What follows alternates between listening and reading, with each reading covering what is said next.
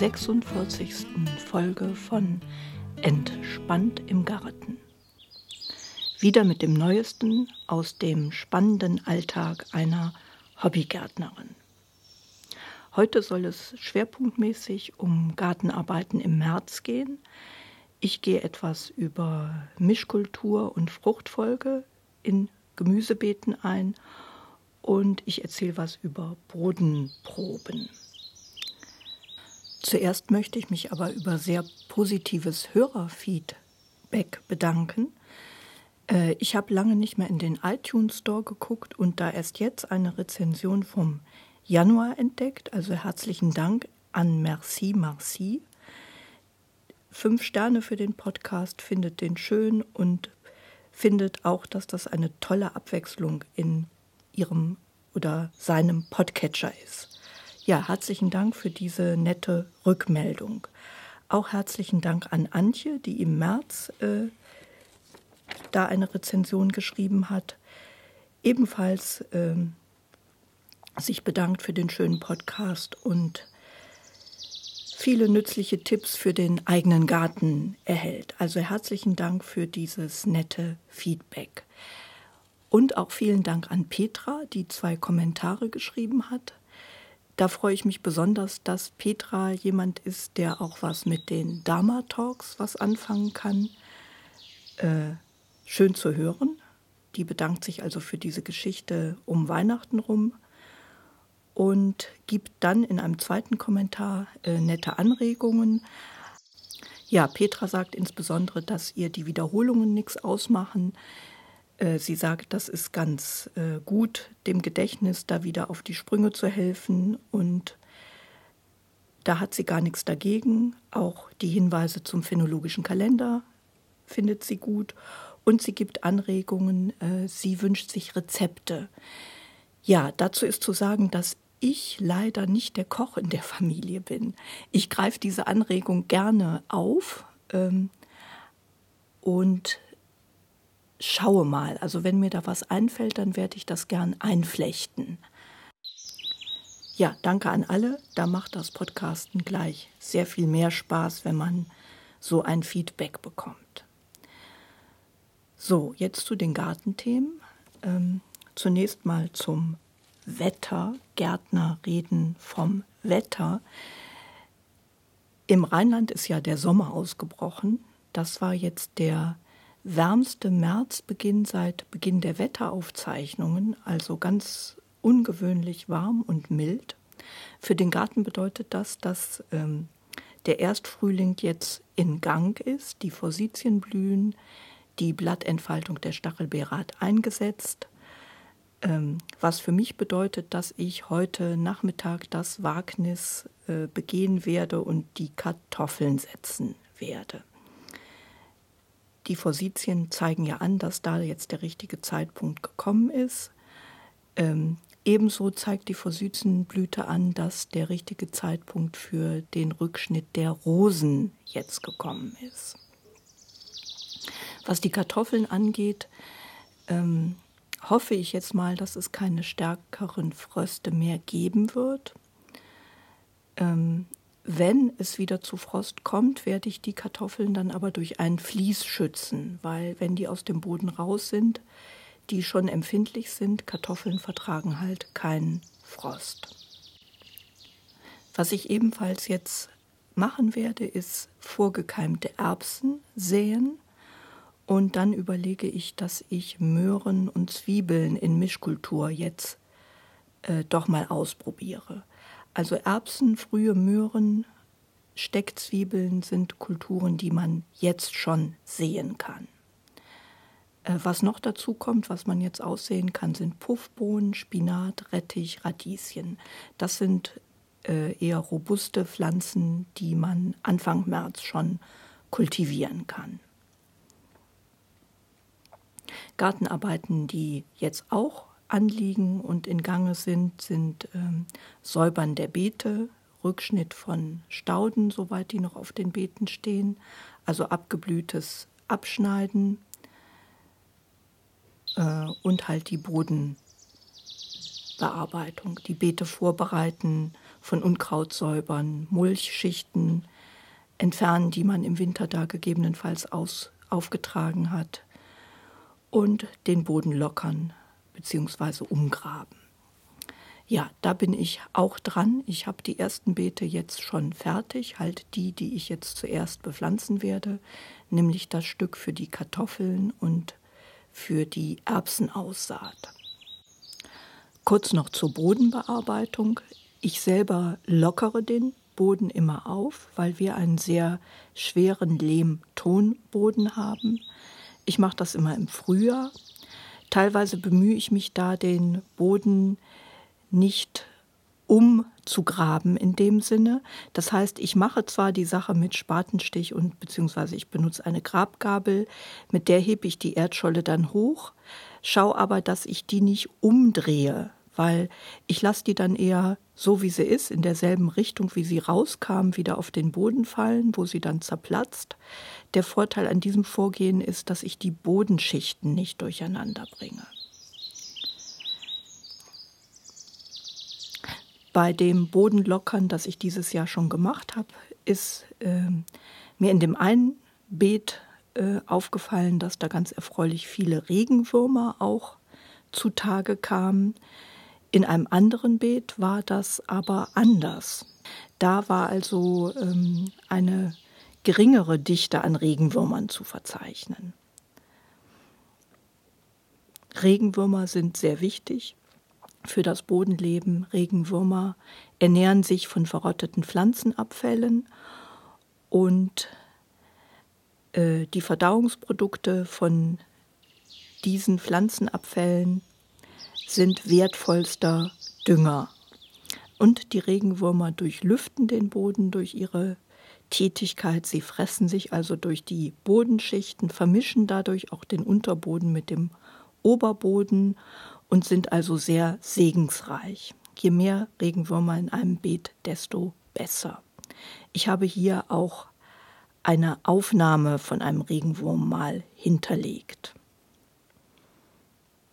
Bei diesem Beet, wo ich wenig Regenwürmer festgestellt habe, habe ich jetzt welche freigelassen.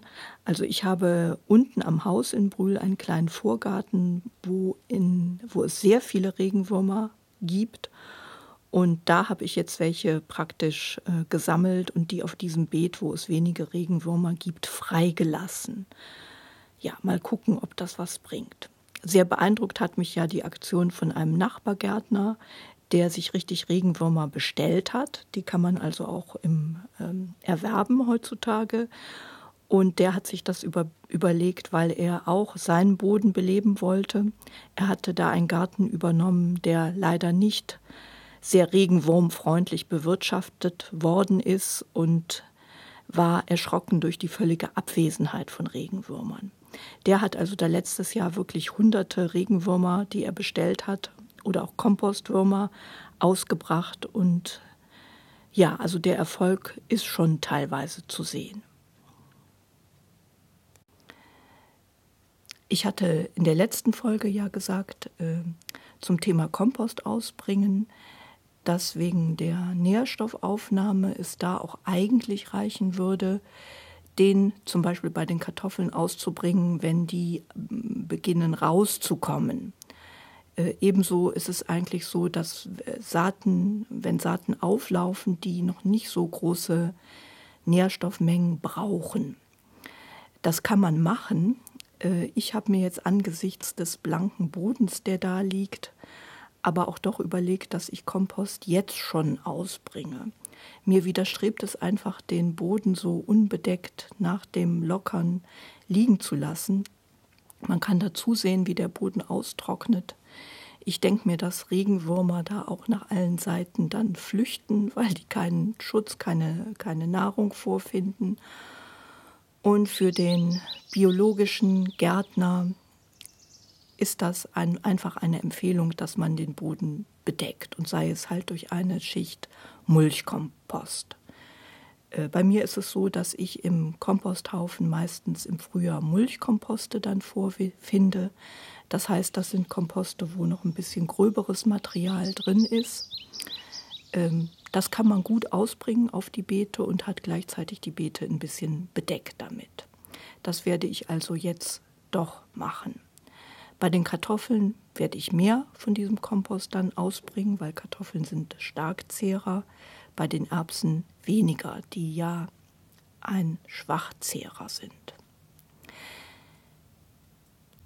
Ja, gute Überleitung zum Thema Fruchtfolge und Mischkultur. Das werden die meisten ja schon gehört haben, dass man im Gemüsegarten am besten eine Fruchtfolge einhält.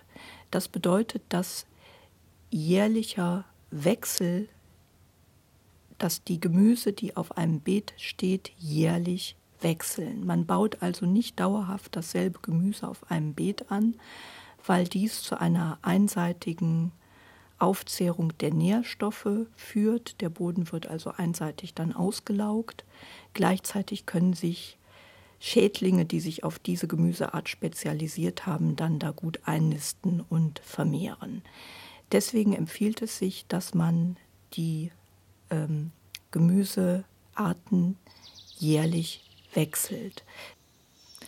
Da mein Garten recht klein ist, habe ich den in drei Hauptbeete unterteilt, also drei Gemüsebeete, wo ich die Kulturen jährlich Wechsel, Wechsel. Also praktisch jedes Jahr rutscht eine Kultur dann quasi ins nächste Beet, sodass nie ähm, dieselbe Kultur in zwei Jahren hintereinander angebaut wird. Und im vierten Jahr ist man praktisch dann wieder vorne angelangt. Wenn man mehr Platz hat, kann man auch äh, vier Beete machen oder vier ähm, Jahresrhythmus sozusagen. Äh, das empfiehlt sich zum Beispiel, dass man ein Jahr Gründüngung dann dazwischen schaltet.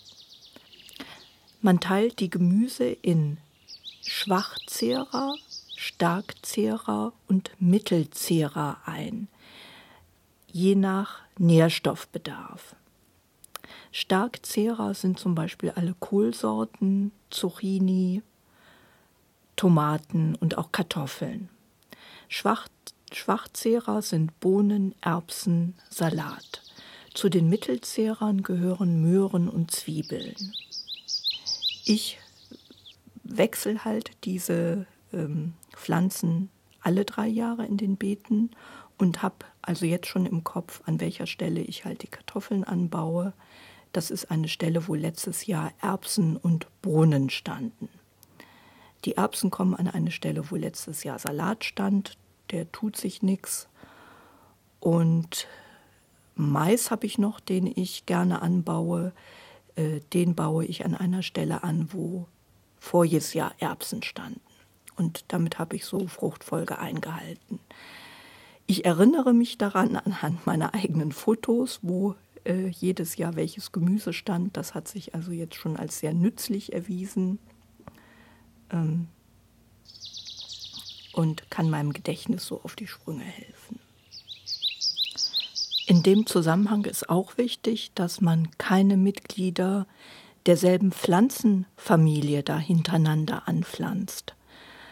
Also zum Beispiel Gelbsenf und Kohl sind verwandt, die gehören beide zu der Familie der Kohlgewächse. Und wenn man jetzt als Gründüngung Gelbsenf gesät hat den Winter über, dann sollte man an der Stelle kein Kohl anpflanzen, weil der Gelbsenf auch anfällig für die kohltypisch, kohltypischen Krankheiten ist und da einfach die Gefahr ist, dass die gefürchtete Kohlhernie sich da einnistet. Eine neutrale Gründüngungspflanze, die sich mit allen Pflanzenfamilien verträgt, ist die Facelia. Also das kann man als Gründüngung nehmen, wenn man Kohlgewächse anpflanzen will. Neben der Fruchtfolge empfiehlt es sich auch eine Mischkultur bei den Pflanzen einzuhalten. Das heißt, dass man in einem Beet die Gemüsesorten günstig dicht nebeneinander anbaut. Also ein bekannter Partner sind Möhren und Zwiebeln. Das hat mehrere Gründe. Zum einen ergänzen sich die Wuchsformen ideal. Die Möhre wächst nach unten, wurzelt also tief. Die Zwiebel ist ein Flachwurzler und wächst nach oben.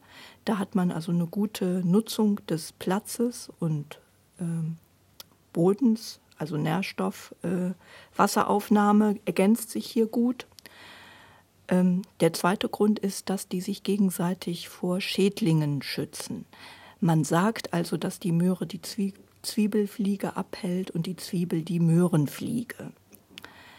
Ähm, ich werde das dieses Jahr erneut ausprobieren, weil ich bei Nachbarn hier im Schrebergarten gesehen habe, dass die sehr gute Erfolge mit Möhren und Zwiebeln hatten. Ich hatte das vor, ja, als ich das das erste Mal ausprobiert habe, vor zehn Jahren leider nicht. Äh, ich hatte also sowohl die Zwiebel wie auch die Möhrenfliege und die Möhren wuchsen reichlich krumm, weil der Boden bei uns sehr lehmig und fest ist. Ja, ich werde das Wagnis also nochmal eingehen. Überleg mir vielleicht, dass ich die ähm, Kulturen abdecke gegen diese Gemüsefliegen.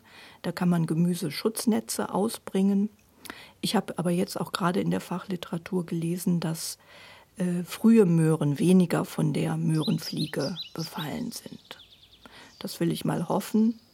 Kann natürlich sein, dass die Möhrenfliege jetzt bei dem warmen Wetter auch schon aufgewacht ist und eifrig fliegt. Naja, das wird sich zeigen. Vielleicht mache ich das auch mit den Gemüseschutznetzen. Das ist eine ganz wirkungsvolle Schutzmaßnahme im biologischen Gartenbau. Da kann man über die Kulturen feinmaschige Netze geben, die diese Schädlinge abhalten.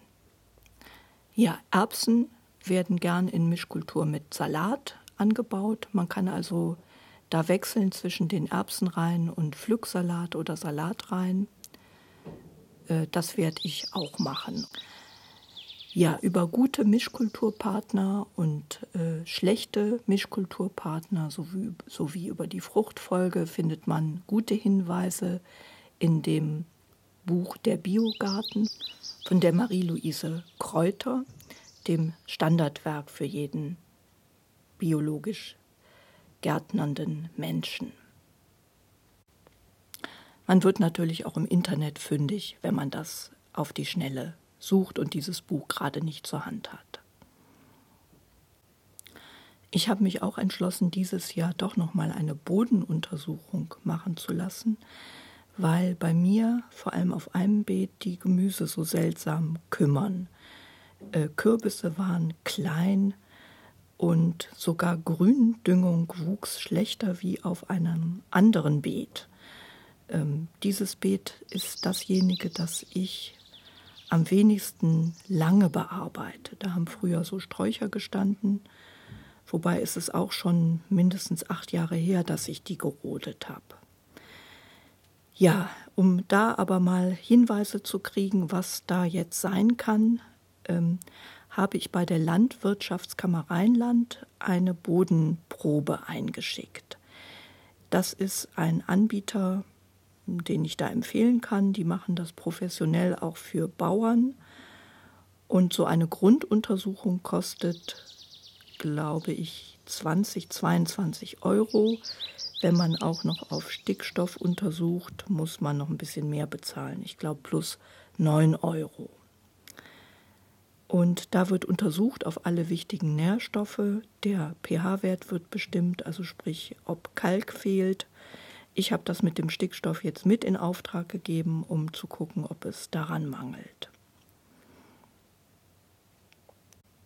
Es empfiehlt sich, eine Bodenuntersuchung im, im Herbst oder im Frühjahr vorzunehmen, also vor oder nach der Ernte und auf jeden Fall nicht unmittelbar nach einer Düngung. Es wird hier empfohlen, die mindestens alle drei Jahre zu wiederholen. Man braucht dazu einen Spaten, einen Löffel und einen Eimer, saubere Plastikbeutel und Aufkleber, Stifte zum Beschriften. Man geht dann so vor, dass man pro Fläche auf 10 bis 15 Stellen eine Einzelprobe entnimmt. Dazu sticht man mit dem Spaten bis zu 30 cm tief in den Boden und ähm, hebt die Erdscholle raus und kratzt dann an diesem Erdloch mit dem Löffel an der geraden Schnittfläche von unten nach oben gleichmäßig entlang. Und das so gewonnene Substrat sammelt man dann im Eimer. Man legt am besten diese Stellen kreuz und quer über das betreffende Beet verteilt an und nimmt dann entsprechend die Proben, mischt äh, die Erde dann gut durch und schickt von diesem Gemisch dann 500 Gramm ein, nachdem man es in einen Plastikbeutel verstaut hat und beschriftet hat.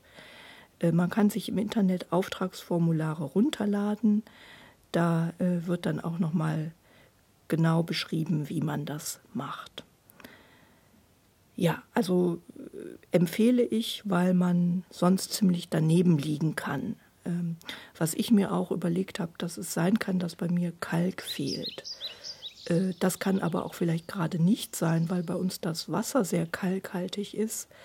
Da weiß ich einfach nicht, ob das Gießen mit Leitungswasser da den Kalk äh, wieder hinreichend ersetzt oder nicht. Naja, das wird sich halt zeigen. Es dauert zwei bis drei Wochen, bis man die Probe wieder zurückkriegt. Ich habe die Probe leider noch nicht zurück und muss da abwarten. Ich werde aber berichten. Standardmäßig habe ich mit Kompost gedüngt. Äh, jetzt hat ein Kollege im Schrebergarten dankenswerterweise eine Quelle für Pferdemist aufgetan. Äh, ich lagere da also seit letztem Jahr auch äh, Pferdemist im Garten ab. Den habe ich teilweise schon dem Komposthaufen beigemischt. Der befindet sich also schon in meiner Kompostmischung, die ich im Frühjahr jetzt verteilen werde auf die Beete. Und ja, ich hoffe, dass es, ähm, es kann sein, dass es ein Stickstoffmangel war. Ähm, Im Biogarten kann man da halt gut mit, mit Mistbeigaben dem abhelfen. Zu Kompostverteilung und äh, Kompost im Frühjahr aufsetzen habe ich in der Folge 31 eisige Zeiten im März und April 2013 ein bisschen mehr erzählt. Wen das interessiert, der kann sich das gerne nochmal anhören. Äh, für mich war das selber ganz interessant, sich diese Folgen nochmal anzuhören. Zum einen erfährt man da, wie das Wetter vor einem Jahr war. Und ähm, ich habe da schwerpunktmäßig halt ein bisschen mehr zu diesem Thema erzählt. Ebenfalls lohnt sich in dem Zusammenhang die Folge 32, Durchstarten im Garten von April. Äh, da habe ich äh, beschrieben, welche Gartenarbeiten äh, letztes Jahr da anlagen. Interessant zu hören ist wirklich da, dass man dieses Jahr praktisch da vier Wochen früher dran ist wie letztes Jahr. In dieser Folge habe ich auch etwas mehr erzählt zum Kartoffelpflanzen. Wen das näher interessiert, der höre sich diese Folge 32 nochmal an. Insgesamt habe ich mich halt entschlossen, mich an diesen Zeigerpflanzen jetzt zu orientieren und das ernst zu nehmen, dass jetzt die Zeitpunkte gekommen sind für die anstehenden Gartenarbeiten, auf die diese hinweisen. Und es ist halt alles dieses Jahr früher.